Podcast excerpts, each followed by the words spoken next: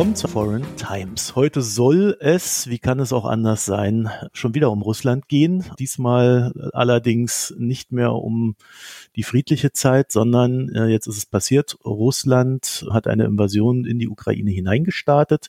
Ich nenne es Krieg. Dazu kommen wir auch noch. Und ich freue mich sehr, dass Janis Kluge heute da ist. Janis, grüß dich. Hallo, schönen guten Tag. Wer bist du und was machst du? Ich bin äh, Janis Kluge, ich bin wissenschaftlicher Mitarbeiter in der Stiftung Wissenschaft und Politik in Berlin, also ja dem größten deutschen Außenpolitik-Think Tank, der Bundesregierung und Bundestag berät.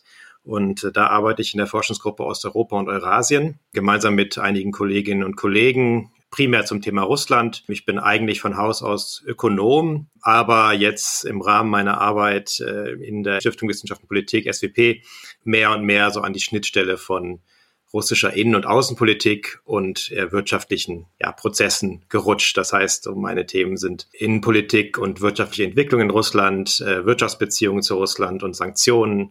Also immer zwischen diesen beiden Welten Politik und Wirtschaft. Ein großer Teil unserer Beziehung zu Russland wird sich ja über Wirtschaftsvulgo-Sanktionen in der Zukunft definieren, in der näheren zumindest. Äh, von daher ist der ökonomische Einschlag an der Stelle da ja nicht ganz verkehrt. Ne? Ja, ich habe gemerkt, dass die Nachfrage auf jeden Fall nach Analysen und Meinungen und Einschätzungen zu dem Thema zuletzt deutlich zugenommen hat. Genau genommen glaube ich, dass meine Stelle auch existiert, weil es eben 2014 dann die Sanktionen gab und dieses Thema einfach natürlich Russland allgemein so wichtig oder wichtiger wurde ähm, aber auch weil es die Sanktionen gab, weil es die Krise in Russland gab und man dann einfach gemerkt hat, dass man da auch Know-how braucht. Aber dann war es tatsächlich über einige Jahre auch wieder relativ ruhig und ich habe vor mich hin geforscht zu verschiedenen Themen, zum russischen Haushalt, zur Rentenreform in Russland, zu russisch-belarussischen Beziehungen und ja, mit dieser neuen Zuspitzung und den neuen Sanktionen mit dem Krieg ist jetzt plötzlich die Aufmerksamkeit äh, bei dem Thema ganz groß geworden. Da werden wir auch noch zu kommen, zu den Sanktionen. Vielleicht ganz kurzer Einstieg. Wir haben hier einen recht weiten Themenkomplex vor uns. Also der, der Krieg Russlands gegen die Ukraine, der hat, glaube ich, auch recht viel ausgelöst an sehr vielen, in Anführungszeichen, Fronten. Was auch, glaube ich, daran liegt, dass der Krieg von recht wenigen antizipiert wurde und man nun quasi im laufenden Prozess umdenken muss. Ne? Olaf Scholz nennt das dann Zeitenwende. Und was mir besonders auffällt, und damit fangen wir vielleicht an, es tun sich einige immer noch sehr schwer, diesen Krieg Krieg zu nennen. Ne? Da spricht man dann von, von der Krise. Invasion ist noch so ein anderer Begriff, der ist jetzt nicht ganz verkehrt. Aber warum, warum hat man in Deutschland so eine Angst, Krieg zu sagen? Hast du da eine Ahnung? Ja, ich teile die Beobachtung erstmal auf jeden Fall. Ich habe teilweise das Gefühl, dass der Krieg in der Ukraine als so eine Art größere Krim-Krise oder größere Donbass-Krise wahrgenommen wird. Also im Prinzip natürlich schlimmer, aber letztlich irgendwie ähnlich. Und Krieg ist in Deutschland natürlich ein sehr, sehr stark auch emotional besetztes Wort. Es ist sicherlich nicht nur in Deutschland, aber ich glaube, das ist sozusagen, dass Krieg nicht stattfinden darf, gehört auch zur deutschen DNA. Und, und ich kann mir vorstellen, dass es auch damit zusammenhängt, dass es angenehmer ist, mit dieser, mit diesem Krieg zu leben, wenn man ihn Krise nennt oder wie ich es ja eben auch unwillkürlich schon getan habe, Zuspitzung, weil man dadurch eine gewisse Distanz schafft und so eine analytische Perspektive. Ich muss auch sagen, dass die konkrete Auseinandersetzung mit dem Krieg unglaublich belastend ist und dass das teilweise natürlich die Arbeit auch nicht erleichtert. Und äh, da, da denke ich, dass dann Menschen, die dazu arbeiten oder die dazu versuchen, so eine Expertenmeinung zu verfassen, dann leicht eben in diesen technokratischen Jargon fallen, weil es handhabbarer wird. Ja, aber es ist natürlich nicht zutreffend. Das ist ein Krieg. Und ich glaube auch, dass gerade die Expertinnen und Experten sich immer wieder damit konfrontieren müssen, auch wenn es weh tut und einen auch emotional schon mitnehmen kann, äh, sich damit zu konfrontieren, was da passiert. Wir sprechen aktuell sehr viel über die Lage in der Ukraine, zumindest in den deutschen Medien, auch in den sozialen Medien. Ja, also zerstörte Städte, tote Zivilisten und eine russische Kriegsführung, die sehr stark an den Zerstörungskrieg in Syrien erinnert. So würde ich es zusammenfassen. Es fehlen da eigentlich nur zwei Zutaten, Double Taps und Chemiewaffen. Deswegen würde ich aber auch gern heute mehr so Richtung Russland den Blick richten wollen. Weißt du denn, weiß man denn, äh, wie die russische Bevölkerung auf diesen Krieg reagiert? Hat man da einen Einblick? Es gibt auf der einen Seite anekdotische Evidenz, also mhm. man kann sich Interviews anschauen mit Menschen, die einfach zufällig auf der Straße dazu befragt werden und es gibt äh, Befragungen. Bei Befragungen ist es natürlich immer problematisch. Im autoritären Staat gibt es da ja, natürlich fundamentale Probleme, die werden meistens telefonisch durchgeführt. Und wenn einen jemand telefonisch fragt, wie stehst du zum Krieg und man weiß, Krieg ist gerade, also das Wort alleine ist ja schon, das wird ja nie ausgesprochen, würde ja auch in so, eine, so einer Befragung nicht ausgesprochen werden, weil dieses Wort ja quasi verboten ist, in Russland zu verwenden. Also wie, wie stehst du jetzt zu der Militäroperation oder Spezialoperation? Mhm. Dann weiß natürlich der Befragte in dem Moment, äh, dass er aufpassen muss. Oder zumindest könnte das sein, deshalb sind diese Befragungen immer verfälscht. Aber wenn man sich so ein bisschen das Bild anschaut und versucht, also wir versuchen natürlich auch über über Freunde und Bekannte so ein bisschen wahrzunehmen. Das sind ja jetzt nicht alles Oppositionelle, die man so kennt, die vielleicht auch schon vorher in dem Bereich Außenpolitik äh, sich umgetan haben in Russland. Und der Eindruck ist so ein bisschen, dass es die, die es sofort gesehen haben, was wirklich passiert, dass auch die, die das Interesse daran haben, sich damit auch zu konfrontieren, weil das ist natürlich nicht einfach, wenn das gesamte eigene Weltbild auf einem Russland als verantwortungsvollen Akteur in der Welt beruht, dann würde das Weltbild davon natürlich erschüttert, wenn man die Wahrheit zulässt, dass Russland dort eben einen, ja, so einen Krieg begonnen hat. Aber da gab es eben einige, wo man gesehen hat, dass die auch schockiert waren. Auch wenn sie im, sozusagen vor dem Krieg, also ich gibt da einige Kolleginnen und Kollegen in Russland, die vor dem Krieg auch immer sehr gegen den Westen gestänkert haben und äh, sozusagen ein bisschen auch abfällig, so was ist denn, was soll, warum sollen wir denn jetzt schon wieder Invasion machen? Das ist also nach dem Motto, das ist doch absurd. Dass die sich teilweise dann auch positioniert haben und teilweise auch sagen, in gewissem Maß dann so an Protestaktionen teilgenommen haben. Das gibt es. Und es ist aber so, dass die große Mehrheit der Russinnen und Russen die Wahrheit über den Krieg auf der einen Seite nicht wirklich erfährt, weil die Informationswege eben andere sind und weil die Zensur sehr stark geworden ist und sie aber auch nicht erfahren will, weil eben das ein Weltbild auf eine Weise erschüttern würde, das einfach da, da ist einfach auch auf der Empfängerseite kein Interesse an diesen Informationen. Und ich habe auch zuletzt gesehen, dass es ja sogar in Deutschland pro-russische Demonstrationen gab, das zeigt eben, dass nicht der Zugang zu Informationen letztlich das Entscheidende ist, sondern dass es irgendwo eine Identitätsfrage ist, dass die Identität dieser Menschen verknüpft ist damit, dass Russland ein guter Akteur ist. Und damit wird dann Wahrheit sehr effektiv ausgeblendet. Also um da auf deine Frage kurz zu antworten, ist in den ersten Tagen nach Kriegsbeginn gab es schon einige Protestaktionen und ja, einige, die gegen den Krieg unterschrieben haben, einige, die sich auch vielleicht in sozialen Medien dazu geäußert haben. Aber Darauf reagierte dann relativ schnell auch der Staat, die Regierung in Russland mit eben sehr, sehr strengen Zensurregeln. Das heißt, dass man für das Verbreiten der Wahrheit über diesen Krieg, äh, die natürlich dann im Jargon des russischen Staates Fake News genannt wird, dass dafür eben bis zu 15 Jahre Gefängnis äh, verhängt werden können. Man hat sehr, sehr, sehr, sehr hart durchgegriffen und seitdem ist dieses wirklich extrem restriktive Klima gibt, sind diese Protestaktionen weniger geworden. Und was jetzt auch zu sehen war in den letzten Wochen, ist, dass in den ersten Tagen des Krieges war die Linie der russischen Regierung, das ist eine kleine, begrenzte Spezialoperation. Das ist nichts Wildes, nichts Großes. Und es war fast eher so der Versuch, wohl das nicht ganz so in die große Aufmerksamkeit reinzubewegen. Und dann, als es klar wurde, dass das Leben länger dauert, hat sich so ein bisschen auch die Kommunikationsstrategie verändert. Man hat das jetzt auch von Seiten des russischen Staates eben, man misst dem mehr Bedeutung dabei und versucht intensiver auch dafür Unterstützung zu generieren. Du hast vielleicht gesehen, diese, diese Bilder von den Menschen, die sich als Z aufstellen, dann von oben fotografiert äh, und die, also diesen ganzen ja, Solidarisierungsaktionen mit dem russischen Militär. Das kam erst ein bisschen später, als klar wurde, dass das Ganze nicht innerhalb von wenigen Tagen vorbei ist. Das knüpft ja so ein bisschen an an diese Identitätsschiene auch, ne? Wenn man so ein Symbol für einen Vorgang schafft. Letztlich ist das eines der besorgniserregendsten Teile dieser medialen Reaktion, weil es natürlich was protofaschistisches hat. Also es ist jetzt so, dass es eine Bewegung gibt. Ähm, es gibt also, das geht nicht nur um dieses Symbol, was jetzt neu ist. Es gab es sozusagen in dieser Form, gab es das noch nicht vorher in Russland, dass es so ein Symbol gibt, das nicht nur dafür steht, dass man diesen Krieg unterstützt, sondern dass auch also sozusagen zur Denunziation von den sogenannten Verrätern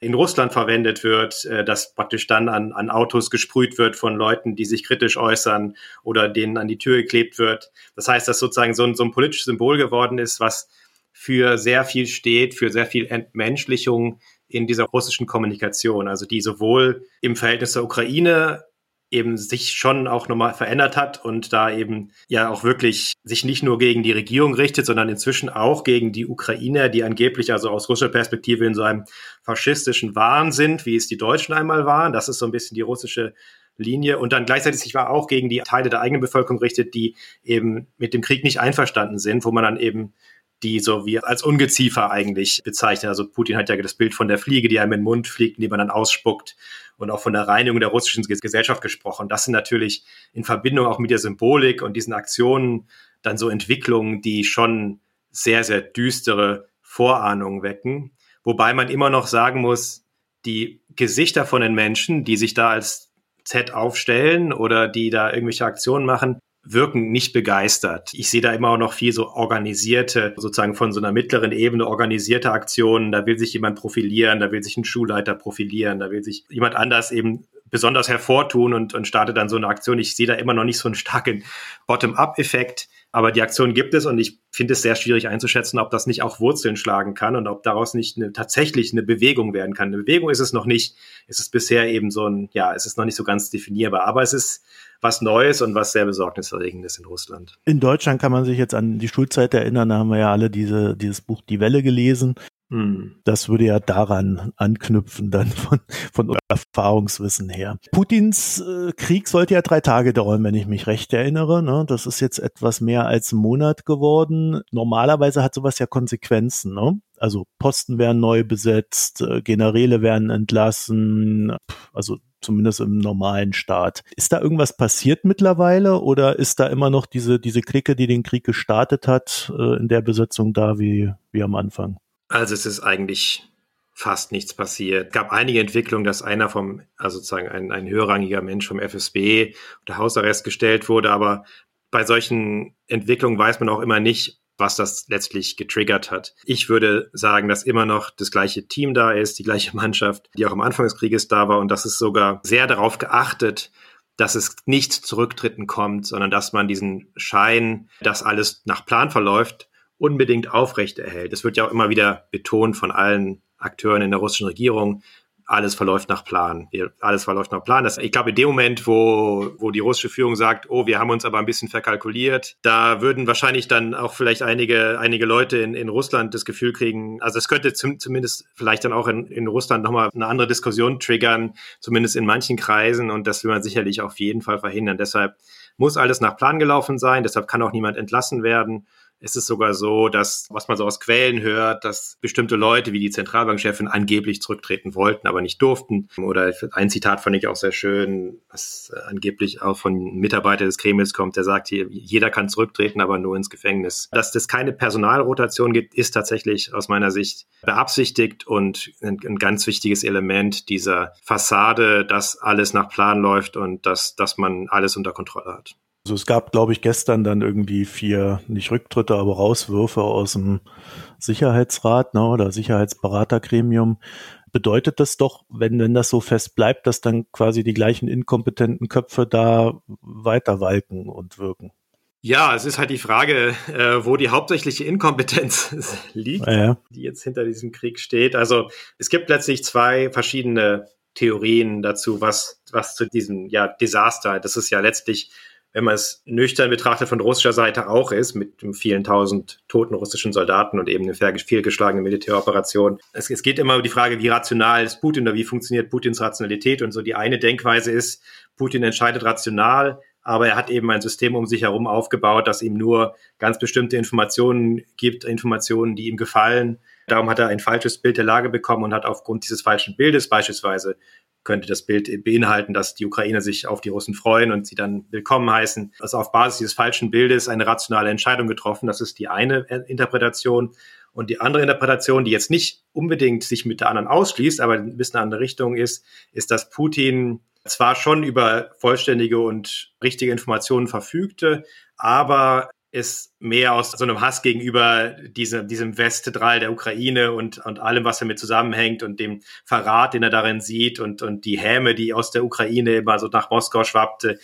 Also natürlich jetzt nicht unbedingt von der ukrainischen Regierung, aber natürlich äh, von der Bevölkerung. Also ich meine, natürlich hat man sich da sehr, sehr stark distanziert, dass das irgendwo zu viel wurde und dass Putin dann so eher so eine Wutentscheidung getroffen hat. Das, ist, das sind so ein bisschen die beiden Pole in der Diskussion darum, was Putin dazu bewogen hat, diesen Krieg zu starten, obwohl es für die allermeisten von außen im Vorfeld eigentlich klar war, dass es zumindest ein Desaster werden würde. Möglicherweise, wenn es erfolgreich gewesen wäre, auch dann wäre es ja ein Desaster geworden, weil diese Isolation, die Sanktionen ähm, auch dann sehr hart geworden wären. Und letztlich, äh, es gab einen ganz interessanten Artikel eben von einem russischen Thinktankler, Ivan Timofeev, von einem staatlichen russischen Think Tank, der geschrieben hat, wir haben uns geirrt, weil wir uns nicht geirrt haben. Das heißt, wir haben gesehen, wozu das führen würde als sozusagen Experten-Community. Deshalb ausgeschlossen, dass es dazu kommt. Jetzt hat er also ein bisschen unterschlagen, dass es noch eine dritte Variante gibt, dass Putin Aha. ein Ideologe ist, der auch eine gewisse orthodoxe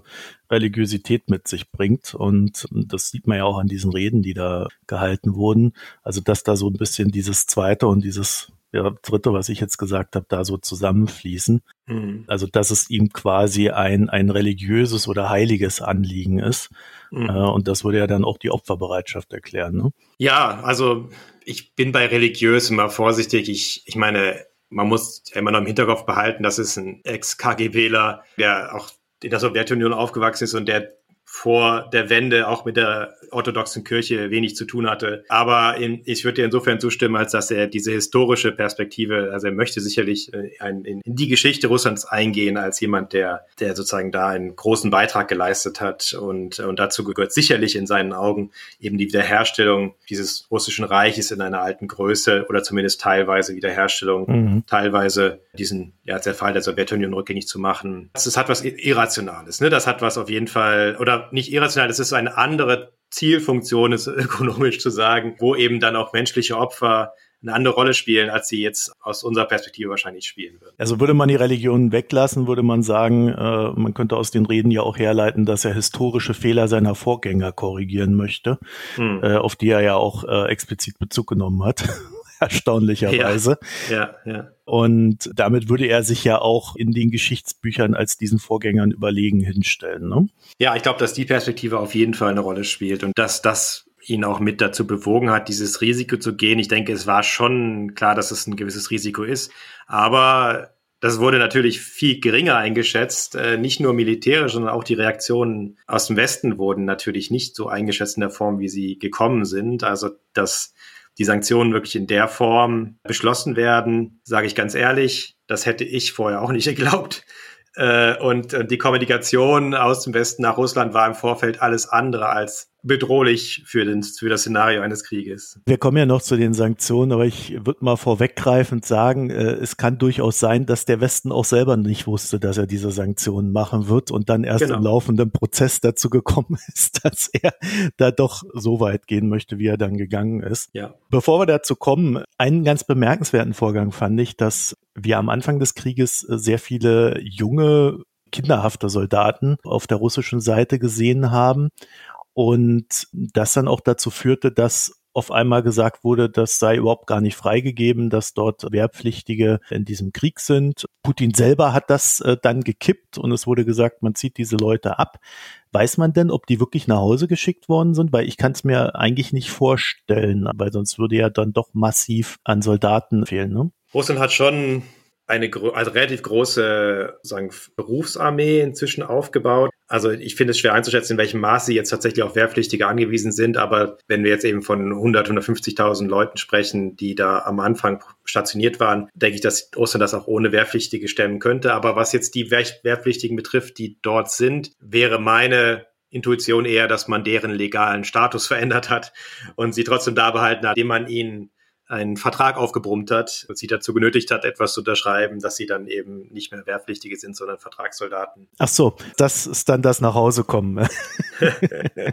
okay. Ja, es, es, es war, denke ich, am Anfang wichtig, also zu signalisieren, dass das Ganze, also es ist ja auch ein Teil von, man hat die Situation unter Kontrolle, dass man da jetzt nicht irgendwie die unerfahrenen Leute verheizt, sondern dass das Ganze wirklich von Profis durchgeführt wird und dass Wehrpflichtige in den Krieg ziehen müssen. Es gibt natürlich diese da, diese Ängste in der russischen Gesellschaft und, und sowas kann halt, also da war war wahrscheinlich die Befürchtung zumindest in der russischen Regierung da oder im Kreml da, dass das dann die Meinung zum Krieg verändern könnte, wenn sich sowas stärker dann rumspricht. Dementsprechend hat man da selbst einen Riegel vorgeschoben, hat dann irgendwie auch glaube, da tatsächlich noch jemanden auch entlassen, um eben dieses Signal zu setzen, dass es, das machen Profis, das ist unter Kontrolle, das ist auch beschränkt und da brauchen wir jetzt nicht extra Wehrpflichtige für. Es gibt ja auch so eine Vereinigung äh, der Soldatenmütter, die wird, glaube ich, von einem Mann geleitet, äh, wenn ich das richtig im Kopf habe. Der wird ja immer nachgesagt, sie sei dann doch sehr einflussreich, aber man hat auch in den letzten Jahren gesehen, dass das eigentlich nicht der Fall ist. Ne? Also da gab es dann viele Fälle, wo, wo die schlichtweg ignoriert worden sind, so dass man schon sagen kann, im Zweifel zählt dann halt doch Sterben fürs Vaterland. Ne? Naja, die waren sehr einflussreich, aber das war in einer Zeit, in der es Russland noch so ein bisschen was wie Zivilgesellschaft geben durfte. Mhm. Und das ist einfach jetzt ein komplett anderes Klima. Es ist also nicht nur diese, auch viele andere zivilgesellschaftliche Organisationen sind entweder kooptiert oder zerschlagen worden. Die Möglichkeit der Berichterstattung, die Risiken bei der Meinungsäußerung sind einfach vielfaches höher, als es noch während vorheriger Kriege der Fall war in Russland. Das heißt, dass diese Organisationen, selbst wenn sie wollen und versuchen, dass sie sehr einen sehr beschränkten Handlungsspielraum haben, weil dies gerade diesen politisch sehr sensiblen Themen einfach extrem gefährlich geworden ist, in den letzten Jahren sich zu äußern. Das war wirklich auch während der Krim-Annexion noch auch damals noch ein anderes Klima in, in Russland, muss man sagen. Es hat, gab Prozesse, die begonnen haben, kurz nach der Revolution, der, der gescheiterten Revolution in Belarus 2020, den Protesten, die niedergeschlagen wurden. Danach gab es eben einige Veränderungen, die gerade im letzten, im letzten Jahr 2021 dann Stück für Stück durchgeführt wurden, die einfach wirklich gezeigt haben, okay, jetzt weht ein anderer Wind, noch einmal viel restriktiver als vorher. Deshalb können solche Organisationen, also denen sind ziemlich die Flügel gestutzt worden. Die Möglichkeiten der Selbstorganisation sind sehr, sehr beschränkt und medial ist die Kontrolle auch wesentlich stärker. Also es ist jetzt ja sogar so die letzte, wo man sagen würde, unabhängige oder kritische Zeitschrift äh, Novaya Gazeta mit dem Nobelpreisträger Muratov. Die haben jetzt ja ihre Berichterstattung eingestellt, einstellen müssen, ähm, weil sie sich eben dieser Zensur in der Weise nicht unterwerfen konnten. Es wurde ja auch sehr viele Organisationen, ähm, naja, aus dem Spiel genommen und mussten sich dann ausländischer Agent äh, nennen und ähnliches. Also mhm. äh, ich glaube, das Einschneidendste und das komischerweise passgenau vor dem Krieg äh, war dann äh, die, die Abschaffung von Memorial in Russland. Ne? Ja, das lief schon über mehrere Jahre. Also es gibt ja Memorial auch so eine also relativ komplexe Organisationsstruktur. Memorial war oft eine Organisation, für die erst bestimmte Listen geschaffen wurden. Also äh, Listen wie ausländischer Agent. Äh, also es gibt da sehr verschiedene Abstufungen. Und da waren sie schon sehr, sehr lange drauf. Es wurde dann eine weitere Liste geschaffen, dass nicht nur Organisationen, sondern auch individuelle Personen oder Nicht-Organisations Netzwerke mit zu ausländischen Agenten werden können. Damit hat man immer versucht, sozusagen diese, auch die Versuche von Memorial irgendwie noch weiter so als Netzwerk weiter zu existieren, auch wenn die Organisation in der Form nicht existieren darf, auch zu unterbinden. Das heißt, es war schon sehr, sehr lang auch im, im Visier. Und äh, das ist auch übrigens eine ganz interessante Facette eigentlich, weil man kann natürlich sagen, wenn man jetzt rein nüchtern politisch denkt, dass jetzt der Einfluss von so einer Organisation auf beispielsweise eine Präsidentschaftswahl oder eine Duma-Wahl letztlich nicht besonders groß ist. Aber es ist eben ein sehr, sehr heikles und sehr sensibles Thema, weil es da um die Geschichtsdeutung geht, was ja für Putins Machtfundament dann doch wieder bedeutend ist. Und ja, es ist einfach eine dieser, dieser sehr symbolträchtigen Entwicklungen so im letzten Jahr, dass Dinge, die eben mit dem Ende der Sowjetunion kamen in Russland, jetzt wieder gegangen sind. Und das sagt eigentlich sehr viel. Es sagt einfach, dass es eine bestimmte Epoche eigentlich vorbei ist in Russland. In der Epoche, in der es ein höheres Maß an Freiheit gab, an ja, Pluralismus und auch an äh, Kontakten ins Ausland, Austausch mit dem Ausland. Und das sieht man an ganz vielen Stellen, dass das jetzt da so eine Periode zu einem Ende gekommen ist. Also Putin hat sich dann spätestens auch mit der Abschaffung von Memorial auch zum höchsten Historiker des Landes auferschwungen. Ne? Klar, das auf jeden Fall. Ich, auch das geht natürlich schon länger, also dass die Geschichte nicht mehr neutral erforscht werden darf in Russland. Das sind auch Entwicklungen, die spätestens seit der Annexion der Krim und dem Krieg im Donbass wirklich sehr, das hat schon da sehr, sehr weitreichende Folgen gehabt, dass bestimmte Professoren äh, gehen mussten, die eben sich dagegen das staatliche Narrativ beispielsweise, also der, der Zweite Weltkrieg ist dann immer ganz besonders heikles Thema, auch die Rolle äh, Stalins. Diejenigen, die sich da gegen das staatliche Narrativ gestellt haben, die haben schon vor vielen Jahren Konsequenzen gespürt. Ja, das ist jetzt nicht neu, aber letztlich hat Putin so eine Art Repressionsmaschine geschaffen. Und diese Maschine, die läuft und die sucht sich auch immer wieder neue Opfer und, und frisst die auf. Das ist von Seite der russischen Führung erwünscht. Es ist nicht unbedingt immer sozusagen im Sinn von Micromanagement gesteuert, wer da jetzt genau in diese Maschine reinfällt, aber die Maschine läuft und ist natürlich ein wichtiges Instrument der Herrschaftssicherung Ähm, und, äh, und ja, und, und, und, und genau, Memorial war durch das letzte Opfer. Kommen wir nochmal zurück zum Kriegsverlauf. Russland hat dann, äh, nachdem es gesagt hat, die äh, eigenen Leute kriegen jetzt einen Vertrag und sind nicht mehr äh, wehrpflichtig, haben die Russen dann auch gesagt, okay, wenn ausländische Kämpfer uns helfen möchten, dann sind sie natürlich willkommen. Da ging es dann irgendwie um, ich glaube, 16.000 ausländische Kämpfer, bevorzugt aus Syrien, wo man mhm. dann auch äh, schöne Bilder sehen konnte. Die sind jetzt irgendwie nie angekommen, ne? Mhm. Also ich habe gesehen, also man hat dann irgendwie so, es gibt ja diese Open Source äh, Tracking Geschichten, die haben da mal geguckt.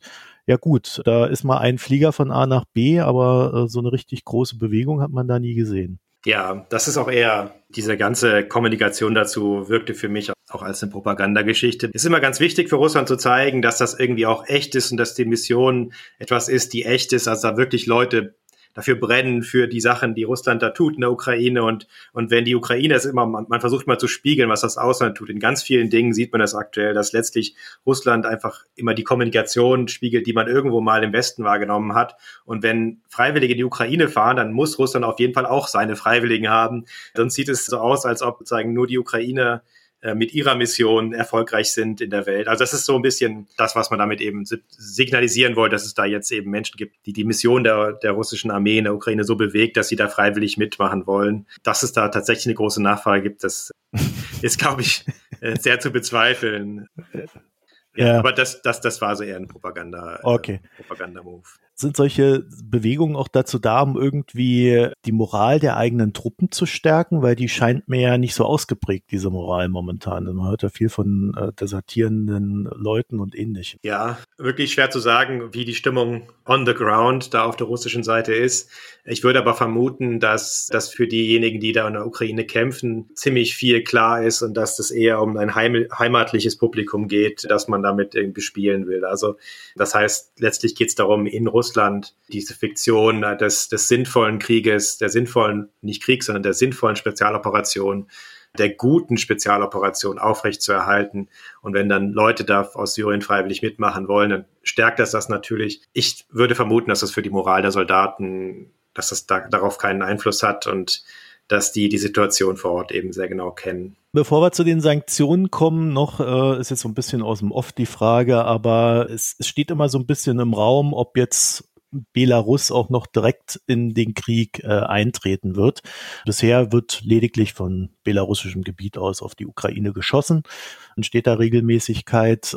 Ich, ich, mir ist aber nicht ganz klar, wo da der, der faktische Unterschied ist, aber äh, es sind wohl noch keine belarussischen Soldaten in der Ukraine, zumindest wurden da noch nicht viel gesehen. Ich habe da irgendwie zwei Fragen zu. Einmal, warum ist das wichtig, überhaupt diese Entscheidung zu treffen? Und zweitens, ist es nicht ohnehin so, dass Belarus mittlerweile zu Russland gehört? oder zumindest unter Putins Knute steht. Zu der zweiten Frage, ja, es ist ein sehr, sehr großer Schritt in diese Richtung geschehen nach 2020, nach eben den Protesten in Belarus und bei so entscheidenden sicherheitspolitischen Fragen wie darf Russland vom belarussischen Gebiet den Krieg starten, da kann Lukaschenka auch nicht sagen nein. Es gibt äh, verschiedene Faktoren, äh, Gründe, die ich sehe, warum das jetzt noch nicht passiert ist, also dieser Einsatz von der äh, belarussischen Armee. Ich also denke zum einen, dass die überhaupt nicht darauf vorbereitet sind und auch da keinen wirklich großen Beitrag leisten könnten. Also die haben ja nicht eine vergleichbare Armee mit der russischen. Die russische ist ja quasi kampferprobt in verschiedenen Einsätzen, äh, zumindest mal aus der Luft in Syrien, teilweise aber auch ja auch schon im Donbass. Da war ja auch die reguläre russische Armee immer wieder stellenweise da, während belarussische Armee das natürlich nicht hat. Ich glaube auch, dass es für die Kommandeure und auch vielleicht für Lukaschenka selber, dass man sowas so weit es geht verzögern wollen würde. Also Lukaschenka hat sich ja immer gegen diese Vereinnahmung gesträubt und auch jetzt, wo er quasi fast keine Mittel mehr in der Hand hat, um sich dagegen zu sträuben, wird er versuchen, an der Stelle, denke ich, zu blockieren und zu sabotieren und zu bremsen, solange es geht. Und das ist, denke ich, das, was wir jetzt, äh, was wir jetzt gerade aktuell sehen. Der Grund, warum Lukaschenka das macht, ist natürlich jetzt nicht, weil er jetzt irgendwie diesen Krieg verurteilt, wie du ja gesagt hast, Klar, also er hilft ja mit de facto schon, aber es geht ihm letztlich auch um seine eigene Machtsicherung und natürlich kann das auch wieder Dinge in Belarus auslösen. Sozusagen er, wird er dann da vollständig mit reingezogen, was er jetzt vielleicht aktuell in der Form, zumindest aus der vielleicht der Perspektive der belarussischen Bevölkerung noch nicht ist. Also das würde schon noch was verändern in Belarus, wenn die da aktiv einmarschieren würden. Der Grund, warum Russland das will, ist, denke ich, auch ziemlich offensichtlich. Russland geht es immer darum, möglichst zu demonstrieren, dass man nicht isoliert ist und dass andere auch mitmachen. Das ist so auf einer Ebene, auf einer anderen Ebene ähnlich wie dieser, dieser angebliche Ansturm der Freiwilligen aus Syrien. Wenn Belarus dann einmarschieren würde, könnte man noch einmal besser transportieren und kommunizieren, dass ja, ähm, dass das eben eine gute Sache ist und dass mehrere Staaten dahinter stehen und dass das, dass dieses westliche Narrativ von der russischen Aggression und Imperialismus, dass das nicht stimmt. Ich glaube nicht, dass der militärische Mehrwert eines belarussischen Einsatzes so groß wäre. Da geht es tatsächlich, glaube ich, darum, eben so eine, ja, um, um diese Kommunikation, die Kriegskommunikation äh, nochmal zu stärken. Dann kommen wir mal zu den Sanktionen. Ich glaube, das macht wenig Sinn, dass wir die jetzt einzeln alle durchgehen. Das äh, sind ja dann doch etwas viele. Und 3000 Maßnahmen. Ja, und sie wurden dann auch immer wieder modifiziert und dann kam noch mal was oben drauf. Das war so eine quasi so eine Sanktionsspirale, die wir da gesehen haben. Welche wesentlichen Sanktionen würdest du denn sehen? Also die, die wirklich jetzt äh, einen merklichen Impact auf Russland haben? Den größten Impact hatten die Sanktionen gegen russische Banken und da vor allen Dingen die amerikanischen Blocking Sanctions oder auch europäische Sanktionen, die russische Banken von äh, Zahlungssystemen abgeschnitten haben, weil die quasi mit den Banken so ein bisschen noch das Nervensystem der russischen Wirtschaft getroffen haben und eine unglaublich große Unsicherheit erzeugt haben. Die Sanktionen gegen die Banken in Kombination mit dem Einfrieren der Zentralbankreserven, das war auf jeden Fall der Wirkungstreffer in den ersten zwei, drei Wochen zumindest. Bei die, die ganzen Sanktionsmaßnahmen haben ja unterschiedliche, so eine unterschiedliche Chronologie der Wirksamkeit. Manche sind eher frontloaded, also wirken ganz stark am Anfang, manche sind eher sozusagen wirken eher später. Und bei den später Wirkenden gibt es auch noch einige, die wirklich sehr wichtig sind, aber die jetzt in den nächsten Wochen und Monaten noch nicht so sichtbar sind. Das ist eben vor allem das, das äh, amerikanische Technologieembargo, bei dem man ja auch asiatische Staaten äh, mit an Bord geholt hat, die sehr wichtig sind, um Russland mit beispielsweise Chips zu versorgen da gibt es eben relativ weitreichende Einschränkungen jetzt, die es Russland sehr erschweren werden. Ja, einen der Wachstumszweige der russischen Wirtschaft, die IT-Wirtschaft, dass das weiterhin sozusagen eine Erfolgsgeschichte sein kann. Da gibt es auch andere Gründe, warum es das nicht sein wird. Ein Grund ist, dass jetzt gerade schon äh, also nach Angaben von russischen Verbänden, so zwischen 50 und 70.000 IT-Experten das Land verlassen haben und dass man damit rechnet, dass es auch nochmal eine, eine sechsstellige Zahl jetzt hinterherkommt im nächsten Monat. Also das gibt da eine, eine drastische, eine massive Flucht aus Russland raus von diesen eben hochqualifizierten Menschen. Das ist natürlich auch eine Erschwernis. Aber letztlich, also von den Sanktionsmaßnahmen, die Banksanktionen gegen ähm, VTB beispielsweise, teilweise ja auch gegen Sperrbank, wobei nur teilweise, das waren ja nur die Amerikaner. Dann eben das in Kombination mit, mit den Zentralbanksanktionen, das war wirklich das Härteste. Jetzt muss man sagen, dass ein Großteil der Sanktionswirkung gar nicht von den Sanktionen selber kommt, sondern davon, dass Unternehmen darauf reagieren, dass wirtschaftliche Akteure antizipieren, dass noch mehr Sanktionen kommen könnten, dass es Reputationssorgen gibt, dass eben Unternehmen mit Russland nichts zu tun haben wollen oder da Angst vor einem Boykott haben. Und das hat dann auch wieder so so Kaskadeneffekte nach sich gezogen. Also wenn ein bestimmtes Containerschiffunternehmen, wie die groß, das gilt ja für die größten eben russische Häfen nicht mehr anfahren, dann können auch andere Unternehmen ihre Waren nicht mehr nach Russland exportieren, wenn darüber hinaus Versicherer oder Finanzdienstleister eben nicht mehr bereit sind, solche Geschäfte zu finanzieren und zu unterstützen. Dann bricht irgendwann diese Kette zusammen von Unternehmen, die zusammenwirken müssen, quasi, dass Handel überhaupt stattfinden kann. Das ist eben auch passiert in den ersten Wochen ähm, und diese, ja, es wird ja oft Selbstsanktionen genannt, also das Unternehmen darüber hinausgehen, was eigentlich verboten ist, bei dem, was sie selber an Tätigkeit einstellen. Das ist wahrscheinlich das, was am härtesten gewirkt hat. Also wenn man sich genau anschaut, was eigentlich noch alles erlaubt ist, dann könnte die Wirtschaftsinteraktion eigentlich zu einem sehr relativ großen Maße noch so aussehen wie vorher. Also die Einschränkungen, die wirklich de facto jetzt den Handel betreffen, würde ich weiterhin als relativ gering einschätzen. Und es gibt ja weiterhin Banken, die vollständig oder relativ unsanktioniert sind und über die man Geschäfte abwickeln könnte. Also die Sanktionen selber waren da nur ein Teil dessen, was wir als ökonomische Reaktion gesehen haben.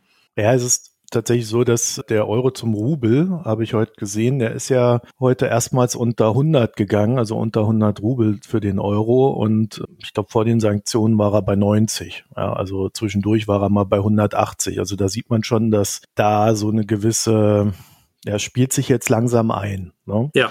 Das andere ist bei, was wir, was wir jetzt tatsächlich festgestellt haben, dass bei diesen Sanktionen dadurch, dass auch Ratingagenturen ihr Geschäft eingestellt haben in Russland, äh, das dann wiederum dazu führt, dass Versicherungen sagen, oh, dann können wir das gar nicht mehr richtig bewerten, was wir hier versichern sollen, dann versichern die etwas nicht mehr. Äh, oder auch aus Risikogründen zum Beispiel so eine Rohstofflieferung die von A nach B muss, äh, dann sagt die Reederei, oh nee, äh, wenn das nicht versichert ist, dann mache ich mhm. die Fahrt nicht, weil wer bezahlt mir das denn dann, wenn was schief geht? Dann liefert die Reederei das nicht und dann haben wir so hinten raus die, die Kette, dass dann ja äh, plötzlich keiner mehr russisches Öl kauft oder natürlich nicht keiner mehr, sondern nur sehr viele nicht. Und dann ist das russische Öl einfach mal 30 Prozent billiger als das amerikanische Äquivalent, was ja immer so ein bisschen als Standard gilt.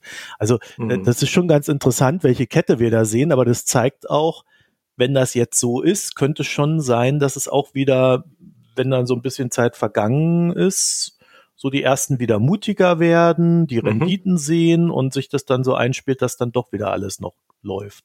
Also jede Sanktion verliert an Wirksamkeit im Laufe der Zeit. Wobei ich, wie gesagt, es gibt Sanktionen, die ihre, die ihren Peak der Wirksamkeit erst noch entfalten werden. Aber ähm, natürlich gibt es immer bestimmte Handelsströme werden umgelenkt. Es, man findet dann doch Wege, was zu finanzieren. Vor allen Dingen die Unsicherheit mit jedem Tag, an dem keine neue Sanktion fällt oder in dem die Situation nicht weiter eskaliert, schwindet Unsicherheit und dadurch werden dann wieder mehr Geschäfte attraktiv. Ich wollte ganz kurz vielleicht zum Rubel was sagen. Das ist schon ein ziemlich wichtiger Punkt weil der Rubel eine extrem wichtige psychologische Rolle spielt, auch in den Augen, denke ich, der russischen Bevölkerung dazu, wie es der russischen Wirtschaft geht. Und deshalb hat die Zentralbank da so viel Mühen investiert, den irgendwie einzufangen. Und natürlich sieht es jetzt so aus, als würde es relativ glimpflich abgehen. Natürlich wird das eine massive Wirtschaftskrise. Und der Rubel ist eben durch ganz sozusagen sehr weitreichende Eingriffe der Zentralbank, äh, vor allen Dingen in die, also Kapitalverkehrskontrollen. Also ist eine Situation geschaffen worden, in der bestimmte Verkäufer eben nicht auf die, also keine Rubel anbieten können und, und dann bleibt eben nur der, sozusagen bleiben die Energieexporteure, die Rubel nachfragen, weil Energieexporteure in Russland ja verpflichtet worden sind oder Exporteure allgemein verpflichtet worden sind, ihre Deviseneinnahmen spätestens drei Tage nach der Einnahme in Rubel zu tauschen. Das heißt, sie treten auf diesem Rubelmarkt in Russland dann als Käufer auf und gleichzeitig ähm, ja, gibt es vielleicht gar nicht so viel Nachfrage, weil nicht so viel importiert wird und so wird der Rubel dann eben stärker, obwohl es eigentlich, also wenn, wenn es diese Kapitalverkehrskontrollen nicht geben würde, dass der Kurs natürlich komplett anders aussehen würde. Also das ist schon auch zum Teil Kosmetik, aber es zeigt eben aus meiner Sicht dass diese Deviseneinnahmen da eine sehr, sehr wichtige Rolle spielen. Nicht nur da, auch im russischen Haushalt natürlich. Also das muss man sich auch erstmal vergegenwärtigen, dass der russische Haushalt in diesem Jahr wahrscheinlich einen Überschuss haben wird und kein Defizit, was auch mit dem Rubelkurs zusammenhängt, aber auch eben mit den hohen Energiepreisen. Das zeigt eben, dass die Sanktionen, die bisher beschlossen wurden, zwar die Wirtschaft allgemein sehr hart treffen, aber dass sie nicht so zielgenau jetzt die Macht in Russland treffen, dass dafür wäre dann tatsächlich das Thema ist klar, es steht ja im Raum, wäre wär das Energieembargo tatsächlich treffender oder besser geeignet, äh, weil diese Finanzsanktionen doch eher so der Vorschlaghammer sind, der so ganz breit wirkt und auch viele Kollateralschäden natürlich mit sich bringt, äh, die man vielleicht gar nicht unbedingt wollte. Aber ja, dieser Rubelkurs, der ist, der ist symbolisch, der ist wichtig, aber natürlich hochgradig, sagen wir mal, gelenkt durch eben diese massiven Eingriffe. Also, dass man jetzt kein, also ganz wenig Geld nur ins Ausland beweisen darf, dass man keine Dollar und Euro, also eine ganz begrenzte Zahl nur abheben kann in Russland, dass man auch gar nicht jetzt Rubel gegen Dollar und Euro tauschen kann, also in Wechsel, Wechselstuben beispielsweise, es geht nicht in Russland, also in Bargeld. Diese Einschränkungen nehmen halt ganz viel Rubelangebot vom Devisenmarkt in Russland und deshalb ist der Rubel, sieht er deutlich stärker aus, als er vielleicht sonst wäre. Ja, man kann ja auch keine Assets verkaufen, wenn man jetzt ein investmendes genau. Unternehmen ist und irgendwie sein Unternehmen Aktien. loswerden möchte. Ja. ja. Also hat man halt so Probleme.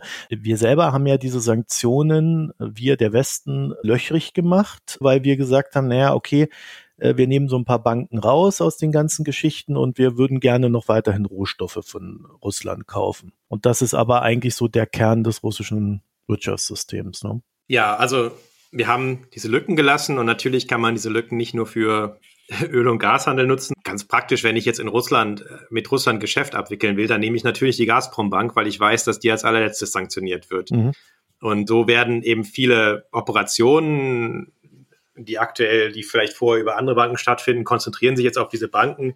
Die hängen sich da sozusagen dran an dieses Gateway zum Westen und sind da im im Windschatten der Gaslieferung relativ sicher, solange es diese Lieferung gibt. Und klar, deshalb sind diese Lücken, die befördern nochmal diesen Prozess, den du eben schon erwähnt hast, dass man sich darauf einstellt. Weil, wie gesagt, es ist eben eigentlich noch das Allermeiste möglich. Es ist ja, man kann Handel treiben. Es können weiter Autos verkauft werden nach Russland oder Medikamente oder es ist alles möglich.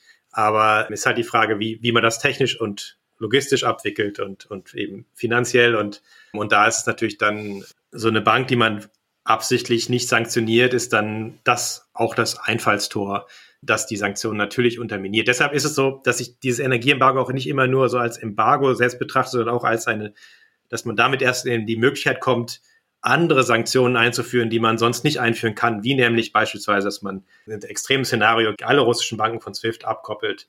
Das geht erst, nachdem man ein Energieembargo hat, weil es ja praktisch auch gleichbedeutend ist mit einem Energieembargo, wenn man, oder zu größtenteils. Ja, aber das ist ja der Punkt, ne? Also wir haben diese Sanktionen gemacht, also es, es gab SWIFT, äh, hat, hat man gesagt, die Russen müssen von SWIFT abgeklemmt werden und es soll ein Energieembargo geben. Und dann hat man noch die Währungsreserven eingefroren. Das Ende vom Lied war, ja, SWIFT okay, aber äh, mit Ausnahmen und die Ausnahmen führen dann quasi dazu, dass es faktisch nicht so ist.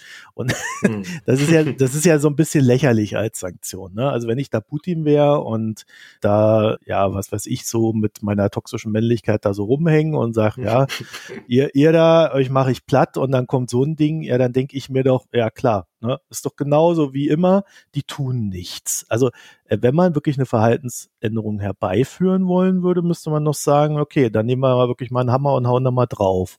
Und dann gucken wir mal, was passiert. Es heißt Energieembargo, also Vulgo Swift komplett. Ja, äh, ich meine, man kann natürlich ein Embargo einführen, ohne SWIFT abzukoppeln, wenn man eben will, dass beispielsweise, also es gibt auch ein humanitären Aspekt von Sanktionen, dass man bestimmte Güter weiter liefern will. Das, also das, aber das ja, also Öl für, für Essen. Ja, Essen würde ich, also Medikamente primär, mhm. weil es da gab es tatsächlich auch Abhängigkeiten, Lieferabhängigkeiten. Also ich, ich würde also das so ein bisschen aufgliedern oder auffächern, was man als Sanktionswirkung so allgemein, was man damit erreichen möchte oder könnte. Und oft wird eben dann unterteilt zwischen diesen drei Wirkungskanälen, dass man etwas signalisieren will, dass man Verhalten verändern will oder dass man Möglichkeiten nehmen will, also constrain. Das heißt, macht das mal ganz konkret. Das würde in diesem Fall bedeuten, dass Russland gar nicht mehr Krieg führen kann, weil es sich nicht mehr leisten kann, Panzer zu kaufen. Das wäre sozusagen dieser dritte Weg. Der zweite Weg, dass man irgendwie in Verhandlungen sich auf was einigt, dass man Anreize schafft, Verhandlungsmasse schafft und dadurch eben Verhalten verändert. Und dieser erste Weg, das wäre dieses Signalisieren. Und beim Signalisieren geht es vor allem darum zu zeigen, dass man bereit ist, im Falle eines Falles auch noch weiterzugehen. Und das ist oft, also das ist ein relativ wichtiges Element von Sanktionen und das betrifft so ein bisschen das, was du gerade angesprochen hast, also die Glaubwürdigkeit.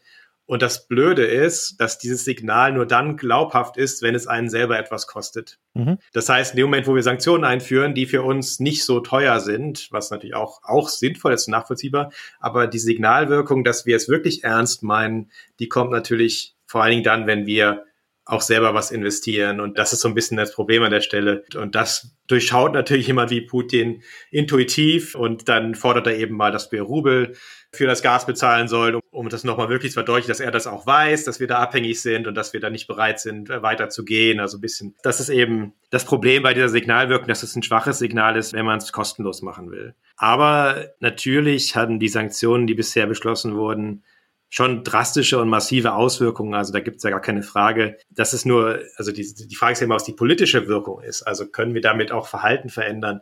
Ähm, dieser dritte Weg, den ich eben beschrieben habe, dieses Constraining oder, oder Containment ist ein anderes Wort dafür. Das ist wirklich erstmal für die nächsten Monate bei Russland ganz, ganz schwierig, weil die haben ja ihre Waffen schon und die können ihre Soldaten bezahlen und wir können das nicht verhindern, dass Putin eben diesen Krieg, also wir können es nicht gegen seinen Willen verhindern, dass er diesen Krieg führt.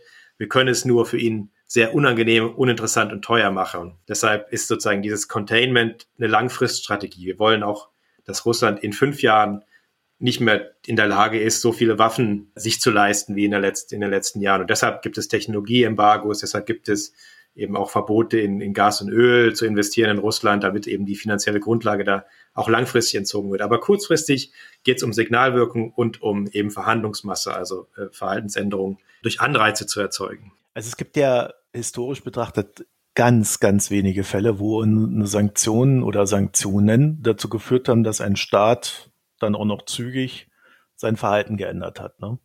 ist halt schwierig, das so monokausal äh, zu konstruieren. Eine Sanktion ist einfach ein politisches Instrument von vielen. Und also zum einen ist das Problem, dass die Entscheidungsstrukturen bei den äh, Zielländern von Sanktionen, also in diesem Fall Russland, dass die eine Blackbox sind, dass man hinterher man kann nicht nur nicht sagen, ob eine Sanktion geholfen hat oder nicht, sondern Putin wird auch immer das Gegenteil behaupten, wird auf keinen Fall sagen, wir haben jetzt uns entschieden, beispielsweise den Vormarsch im Donbass jetzt 2014, 15 zu unterbinden, weil uns das mit den Sanktionen zu heikel wurden, sondern er wird sagen, wir sind da sowieso gar nicht drin und wir, haben, wir sind da bereit, den Frieden zu fördern und darum haben wir das. Also das heißt, man würde, Russland würde nie sagen oder kein Land der Welt würde sagen, wir haben das wegen der Sanktionen gemacht. Das heißt aber nicht, dass Sanktionen keine Wirkung haben. Es gibt natürlich einige Fälle, wo man das dann eher diese Verbindung herstellen kann und einige, wo es schlechter ist oder schwieriger. Hergestellt wird es traditionell in der Literatur beim Fall Südafrika Ende der Apartheid und teilweise auch bei Iran JCPOA, also Atomabkommen 2015. Das wird, wird als Beispiel verwendet, wo Sanktionen funktioniert haben, aber trotzdem, Sanktionen haben ein empirisches Problem, also es gibt ein empirisches Problem bei der Messung von Wirksamkeit von Sanktionen und äh, das wird auch oft dazu missbraucht, dass man Sanktionen pauschal für ineffektiv erklärt. Und das ist aber auch nicht richtig, weil auch dafür, also klar, natürlich ist die Beweislast letztlich auf der Seite der, der Person, die Sanktionen einführen möchte.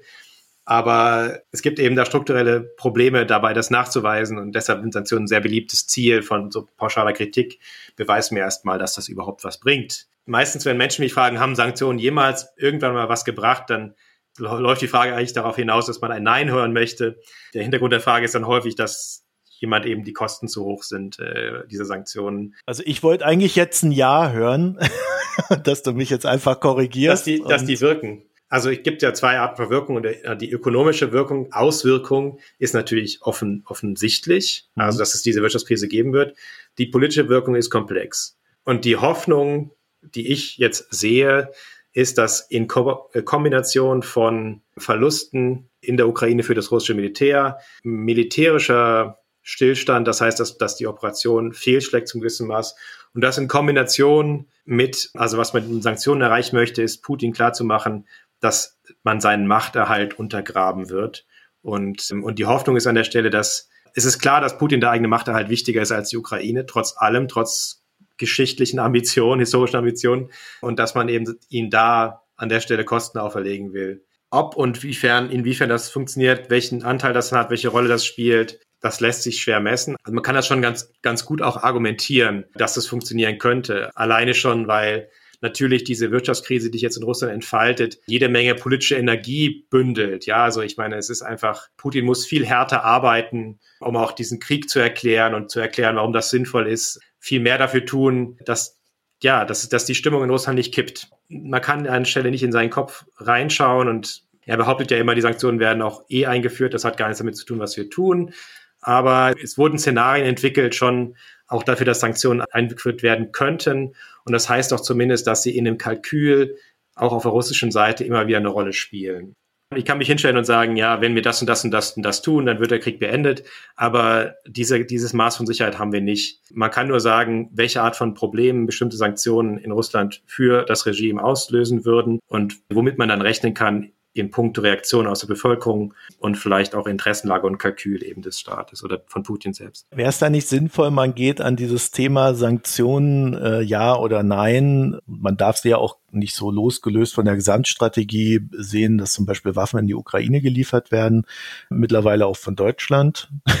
Sage ich, lasse ich jetzt mal so im Raum stehen, dass man ja auch Werte definiert. Ne? Also man sagt ja, man ja. geht ja auch her und sagt, da ist nicht nur eine Grenze, sondern da ist etwas, was ich definitiv nicht haben möchte und nicht erleben möchte und dir auch nicht mehr so schnell verzeihe, wenn du das tust. Da geht's ja auch nicht nur um Russland. Es ist ja gleichzeitig auch immer so eine Signalgebung auch an den Rest der Welt, an beispielsweise China, an mhm. beispielsweise Kasachstan, die jetzt so ein bisschen wackeln Richtung Westen mhm. und ähnliches. Also, dass man damit ja auch nochmal ganz andere Sachen auslöst, die jetzt nicht nur Russland betreffen und damit vor allen Dingen auch äh, sein eigenes Wertekonstrukt mhm. definiert. Und das war ja in den letzten Jahren schon auch sehr stark unter Beschuss, gerade durch russische Oligarchen, die Immobilien hier gekauft haben, die für gute Geschäfte gesorgt haben, äh, die quasi auch eine Lobby aufgebaut haben, die im Sinne Russlands äh, versucht, Politik zu machen hierzulande oder auch in Europa und insbesondere in London. Ne? Diese Symbolwirkung sehe ich auch. Ich glaube zwar natürlich, dass der primäre Zweck der Sanktionen ist, der Hintergedanke, den Krieg irgendwie zu stoppen. Aber natürlich, diese Signalwirkung geht immer in die ganze Welt und auch in die eigenen Gesellschaften. Also auch an uns selber ist es also ein Klärungsprozess eben, wie du gerade gesagt hast, auch wofür wir selber stehen und was für ein Akteur wir sind. Man muss auch immer sagen, dass Sanktionen ein Mittel der Verzweiflung sind oder sagen wir mal zumindest ein Mittel, das man nutzt, weil man andere Mittel nicht nutzen kann oder andere Mittel nicht hat. Und in diesem Fall kann man ja argumentieren, dass es angemessen wäre, wenn Russland keine Atommacht wäre, dass dann eben jetzt gerade deutsche Soldaten in der Ukraine die Freiheit verteidigen. Konnte man ziemlich gut vertreten, glaube ich. Und das geht nicht. Das können wir nicht, weil äh, Russland Atommacht ist. Klammer auf. Ich möchte auch nicht wissen, wie der gesellschaftliche Diskurs dann aussehen würde, wenn wir es könnten. Klammer zu. Und die Sanktionen sind eigentlich das bisschen, was wir dann noch machen können. Das heißt, es ist oft nicht das ideale Mittel und es ist eben, kommt nicht mit einer Garantie auf Erfolg, äh, sondern es ist oft eben ja so ein Ersatz für ein direktes, direkteres Engagement. Und, ähm, und, und so würde ich es auch an dieser Stelle sehen. Wobei man auch bei diesen ganzen, also die gesamten Sanktionspolitik immer sagen muss, die Art und Weise, wie Russland aktuell sanktioniert wurde, das wurde noch nie gegen so ein großes Land, das so international verflochten ist, in so kurzer Zeit gemacht. Also mir ist jedenfalls kein Beispiel bekannt es gibt ja auch diese Form dieser tiefst verflochtenen Globalisierung erst seit einigen Jahrzehnten. Das heißt, es müsste ein Beispiel in der jüngeren Geschichte sein. Und die Kandidaten, die einem dann so einfallen, wie Iran, Nordkorea, die vielleicht eine ähnliche Härte von Sanktionsregime haben, die sind schon sehr lange sanktioniert und haben sich da so ein bisschen adaptiert auch an diese Umstände. Und das ist ein graduellerer Prozess gewesen. Und bei Russen haben wir jetzt wirklich einen Schlag innerhalb weniger Tage werden praktisch die gewachsenen Verbindungen zum großen Teil getrennt. Deshalb sind auch die Erfahrungen von den anderen Sanktionsregimen, die meistens eben nicht so hart sind, weil es auch so einen Krieg sehr selten gibt. Also sagen in dieser Form, in dieser Klarheit, in dieser Betroffene, also dass in der Form auch Europa, die EU, der Westen direkt betroffen ist, das macht es auch schwer, eben das mit historischen Beispielen vorherzusagen, was da passieren wird. Die Sanktionen, das ist so wichtiges Grundprinzip, müssen immer angemessen sein äh, zu dem Ziel, was man erreichen will. Und wir haben halt eben ganz oft Sanktionsregime gehabt, das muss man auch sagen, so gewissermaßen auch vielleicht bei Krim und Donbass, die eigentlich zu klein bemessen waren, um äh, den Druck aufzubauen, den man bräuchte, um äh, sozusagen Entscheidungen wie wird die Krim jetzt annektiert oder nicht oder wird der Donbass an die Ukraine zurückgegeben oder nicht, solche Entscheidungen beeinflussen zu können. Das heißt, dann gab es ja auch viele, die kritisiert haben, dass Sanktionen eingeführt werden, einfach damit wir uns besser fühlen. Aber eigentlich sind die viel zu schwach, um das zu erreichen, äh, was, was vielleicht eigentlich ihr Ziel sein sollte. Okay, das könnte man aber ja noch vertreten, dass man Sanktionen macht, um sich besser zu fühlen, weil man halt eben genau diese Werte äh, kommunizieren und definieren möchte. Ne? Also mhm. das wäre ja dann genau das. Wenn die Sanktionen wirklich Makulatur sind, dann kommuniziert man natürlich das Gegenteil. also ja gut, es muss natürlich kohärent sein. Ne? Also es darf jetzt auch nicht, da kann man vielleicht äh, für die Trump-Regierung dann sprechen in dem Fall, ne? Äh, dass es da Sanktionen gab, die, die, die völlig gaga waren in dem Sinne.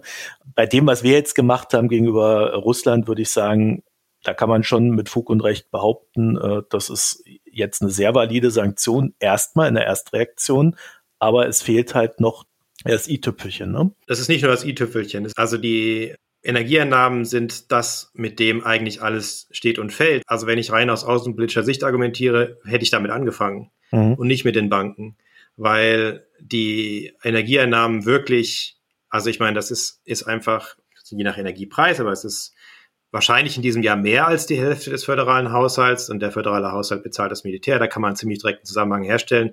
Andere Ausgaben lassen sich nicht einfach so senken. Zum Beispiel ist das, also dass Renten mit der Inflation steigen müssen und bestimmte Gehälter, das ist jetzt verfassungs in der Verfassung fixiert. Gut, die kann man auch wieder ändern, das ist jetzt kein. Aber letztlich ist es da auch nicht so leicht, jetzt überall anders was äh, Geld abzuschneiden, wenn die Einnahmen jetzt deutlich fallen würden. Also man kann das schon vertreten, dass die Ausgaben oder die Flexibilität für Ausgaben fürs Militär auch geringer werden würden, wenn die Einnahmen für Öl und Gas fallen, aber natürlich nicht sofort. Es gab so eine ähnliche Entwicklung auch nach 2014, dass der Ölpreis sich halbiert hat und zufällig gleichzeitig auch Sanktionen eingeführt wurden. Da weiß man nicht ganz genau, was der, also kann man nicht ganz genau sagen, was den größten Effekt hatte, aber vermutlich war es eher der Ölpreis, aber die Sanktionen haben sich ja auch geholfen. Da in der Folge sind die Militärausgaben noch mal kurz hochgegangen in Russland, aber danach sehr stark sozusagen auch wieder zurückgegangen. Das heißt, äh, aktuell ist zumindest das Verteidigungsbudget unter drei Prozent des BIP. Auch hier kann man auch, muss man vorsichtig sein. Es gibt viele Verteidigungsausgaben, die außerhalb dieses, dieser Kategorie im Haushalt sind. Aber diese Notwendigkeit zu sparen, hat in der Vergangenheit zumindest auch die Militärbudgets betroffen. Aber gut, das kann jetzt natürlich anders sein. Es ist, ist eine existenziellere Situation und da kann die Entscheidungsfindung auch anders sein. Was ich wichtig finde zu sehen, ist eben, dass wenn, wenn man die gesamte Wirtschaft sanktioniert, aber nicht den Energiekomplex, dann stärkt man eigentlich fast noch die Machtposition des Regimes gegenüber dem Rest des Landes und der Bevölkerung, weil die Menschen natürlich dann noch stärker abhängig werden von den Transfers von der Regierung, die praktisch diese Öleinnahmen dann kanalisiert und verteilt. Also was jetzt so, was so klassisch so ein Pet Petrostaat macht. Das heißt, wenn der russische ITler nicht mehr oder irgendjemand in Russland kein Unternehmen mehr haben kann, weil er nicht mehr mit dem Ausland handeln kann oder weil die Banken ihm keinen Kredit geben. Jetzt aktuell hier der Leitzins in Russland auf 20 Prozent angehoben worden. Dann ist er abhängiger vom Staat. Das heißt, was wir gerade jetzt machen, ist, dass wir praktisch alle ärmer machen, außer das Regime. Und damit sichern wir eigentlich auch die Macht dieses Regimes, obwohl wir mit diesen Sanktionen eben Druck erzeugen wollen. Und also auch in der Politikwissenschaft, die Forschung kann man ziemlich gut zeigen, dass die Stabilität oder das die Möglichkeit zur Machterhalt von Regimen bei Einnahmen aus Öl und Gas, so massiven Einnahmen, dass es einfacher ist, weil davon eben auch Sicherheitsorgane bezahlt werden können und die Sicherheitsorgane wissen, wir müssen äh, demjenigen treu sein, der da an der Quelle sitzt. Und äh, Energieeinnahmen lassen sich eben wunderbar zentralisieren und dann wunderbar umverteilen. Und deshalb ist das wirklich aus meiner Sicht so ein bisschen auch die Gretchenfrage bei diesen Sanktionen, ob das kommt oder nicht. Mhm. Und anderen Sanktionen, ja, die werden wirken, aber weniger direkt. Da muss man dann auch darauf hoffen, dass die Bevölkerung irgendwann unzufrieden wird und sich dann irgendwann gegen, gegen den Staat stemmt. Aber wenn der Staat dann weiterhin über Mittel in Hülle und Fülle verfügt wie aktuell, dann hat er natürlich auch die Möglichkeiten gegenzusteuern und diejenigen, die ihm treu sind, auch weiter zu belohnen. Um daran zu gehen, müsste man eben an die Energie. Und das würde ich auch noch dazu sagen, ist natürlich nur bedingt sinnvoll, wenn wir jetzt graduell aussteigen. Denn wenn wir jetzt graduell aussteigen, gut, bei manchen Energieträgern wird es schwierig für Russland, sich umzuorganisieren. Also beim Gas, da fehlen einfach die Pipelines in andere Staaten. Aber da sind wir auch so langsam im geplanten Ausstieg, dass Russland dann auch schon Wege finden wird, das zu diversifizieren. Also ich, es gibt ja die Pläne für diese Power of Siberia 2 Pipeline, die auch von den westsibirischen Quellen, die uns beliefern, nach China gehen soll. Ich bin mir ziemlich sicher, dass die jetzt gebaut wird. Das wird natürlich ein paar Jahre mehr brauchen.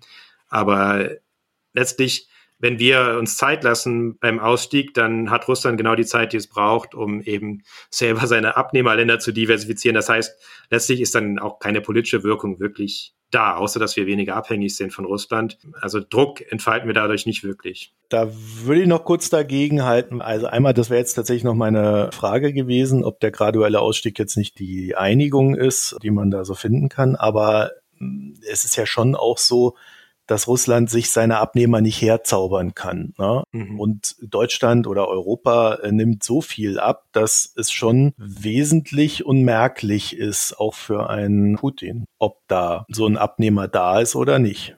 Ja, aber gucken wir uns das Beispiel Öl doch mal an. Also wir müssen jetzt für, für den Moment mal von Ölsorten abstrahieren. Mittelfristig kann man Raffinerien umrüsten. Also jetzt dieses Thema, ob das Urals ist oder andere, das, das ist ein Thema für sich. Das will ich erstmal ausklammern. Aber was doch passiert, wenn wir jetzt auf russisches Öl verzichten, dann importieren wir Öl aus von dem Ort X. Der X Ort X hat sozusagen vorher China beliefert und jetzt liefert er uns und Russland beliefert China. Also das heißt, mittelfristig sortieren sich die Handelsströme neu. Natürlich müssen die russischen Schiffe weiter fahren also das ist logistisch sicherlich äh, auf Sicht von ein bis zwei Jahren auch echt ein Albtraum. Aber wenn man längerfristig schaut, dann hat Russland mit seinem inneren Pipeline-System und mit den Häfen doch die Möglichkeit, ähm, auch das, was jetzt über Druschba kommt, äh, woanders hin zu verschiffen und das, was per Schiff kommt, sowieso. Das heißt, dann findet eben diese Neukonfiguration, dass sich die Handelsströme verschieben und mittelfristig, also ich meine, Russland hat auch andere Probleme. Russland wird weniger fördern können in Zukunft, weil die Technologien fehlen und so weiter. Und es wird mit einem natürlich mit einem Preisabschlag verkaufen müssen. Es wird mehr Logistikkosten haben. Aber das russische Öl wird nicht in der Erde bleiben. Also das, ähm, also gut, es hängt sehr viel davon ab, wie es sich weiterentwickelt. Aber wenn wir von der Normalisierung ausgehen, die vielleicht jetzt schon so langsam anfängt, dass manche Händler wieder ein bisschen mutiger werden oder manche Räder und dann wieder anfangen, mehr abzunehmen von russischem Öl, was bei einer Normalisierung auf jeden Fall eintreten würde, dann würde ich sagen, dass dieser langsame Ausstieg auch Russland die Möglichkeit gibt, darauf zu reagieren und selber neue Lieferwege zu finden. Beim Gas, genau, da dauert es natürlich viel länger, aber da dauert es ja auch bei uns viel länger. Und bei der Kohle ist es, glaube ich, für Russland relativ unproblematisch. Auch ja, das nehmen die Chinesen gerne. Also da mache ich mir jetzt auch keine Sorgen. Die sind ja gerade dabei, eine Kohlemine nach der anderen aufzumachen. Mhm. Äh, dann nimmt man es halt billiger von Russland ab. okay. Ja. Äh, ich habe noch zwei Sachen. Also einmal, Putin hat es mehrfach mit den Atomwaffen gedroht. Ist das psychologische Kriegsführung oder meint er das ernst? Also ich halte es für psychologische Kriegsführung, sage ich jetzt gleich dazu. Ich frage das jetzt vor allen Dingen deswegen, weil ich in vielen Gesprächen und Kommentaren sehe, in Deutschland herrscht eine ernstzunehmende Angst davor. Also in dem Moment, das war ja, glaube ich, am Sonntag nach Kriegsbeginn, also relativ schnell, als der, als sozusagen die russischen Atomstreitkräfte dann so in eine von diesen vielen Stufen der Bereitschaft höher gestuft wurden, muss ich schon sagen, dass ich da auch erstmal das besorgniserregend fand. Und letztlich aber ist die Frage, die du stellst, ist weiterhin, ist Putin rational oder ist er suizidal?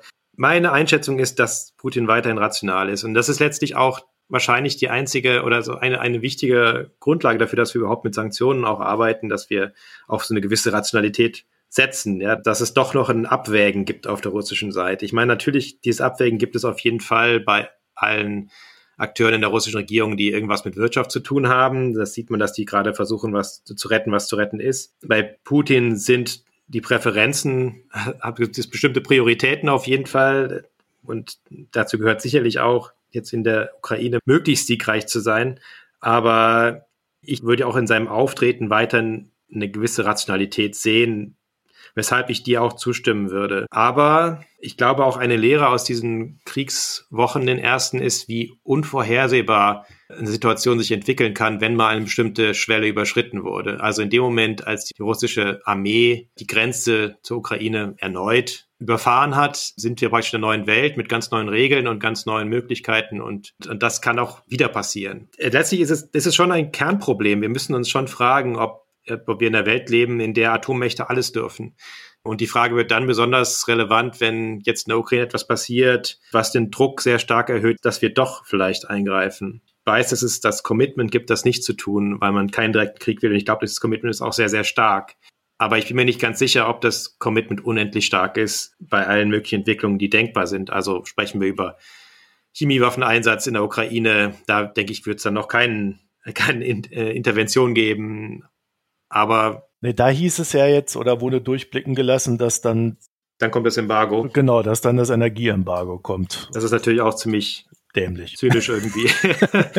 also, da, also da kann ich schon verstehen, dass man das, dass man sowas kritisiert. Also ich habe auch diese Szenarien gesehen, ja, wenn Zelensky umgebracht wird oder wenn Chemiewaffeneinsatz kommt oder taktische Nuklearwaffe, dann kommt das Embargo. Aber ja, es ist aus meiner Sicht nicht glaubwürdig. Also das wird, das wird Russland an der Stelle nicht abschrecken, wenn es selbst zu solchen Mitteln greift. Ich meine nur, wir sind in einer sehr instabilen Situation. Und es ist immer, es ist ein komplexes Spiel aus Reaktion und Gegenreaktion. Und es ist nicht auszuschließen, dass Russland irgendwas tut in der Ukraine, was es uns sehr schwer macht, die bisherige Linie beizubehalten, dass wir da keine direkte Konfrontation mit Russland wollen. Mhm. Und wenn wir dann doch mit reingezogen werden. Also ich, ich meine nur, es ist sehr weit weg, glaube ich, ja. Also dieses mhm. Thema Atomkrieg. Ich bin weiter in Berlin in der Reichweite der Iskander aus Kaliningrad. Ich bin jetzt nicht äh, äh sozusagen in meine Heimat Kassel gefahren, wo ich vielleicht einen Tick sicherer wäre oder aufs Land.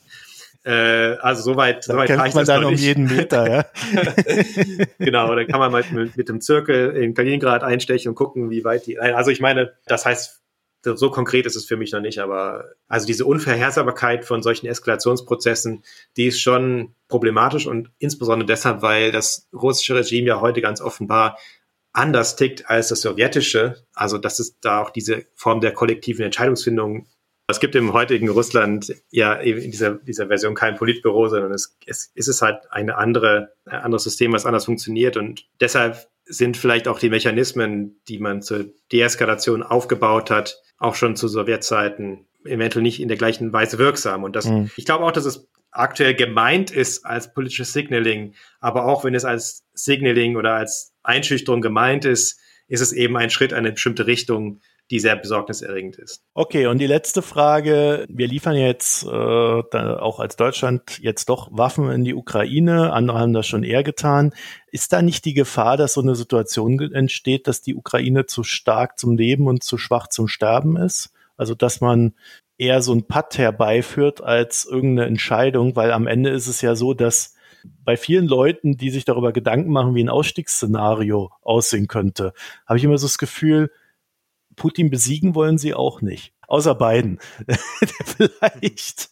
Ja. Also, dass da so auch so eine gewisse Angst vor, vor einem, vor einer zu starken Rüstung der Ukraine dann da ist, ne? Ja, ich glaube, dass diese Angst falsch ist, ehrlich gesagt. Es gibt eine, also eine analytische Seite und es gibt eine ethische Seite dieser Frage. Und also die ethische ist eben, kann man jemand, der sich verteidigen will, Unterstützung entsagen und quasi sagen, äh, sterbt mal schneller damit wir, damit der Konflikt vorbei ist. Also das ist natürlich jetzt sehr zugespitzt, aber aus meiner Sicht ist das nicht vertretbar. Wenn man solche Grundsätze, ethischen Grundsätze über Bord wirft, dann wird Politik auch unglaubwürdig und ich glaube, das, das können wir nicht. Deshalb ist es letztlich aus meiner Sicht, also wenn man so will, ist es äh, ja eine Pflicht, jetzt ganz abgesehen, dass Deutschland eine besondere Rolle spielt, aber deshalb ist es aus meiner Sicht, ist, ist diese Überlegung problematisch. Aber man kann ja trotzdem mal analytisch auch durchgehen und da kann man eben auch ganz andere Szenarien sich einfallen lassen. Ich bin ja nicht nur auf, aufgrund dieses ethischen Problems ein Kritiker der These, dass, dass wir mit Waffenlieferungen das Leid verlängern, weil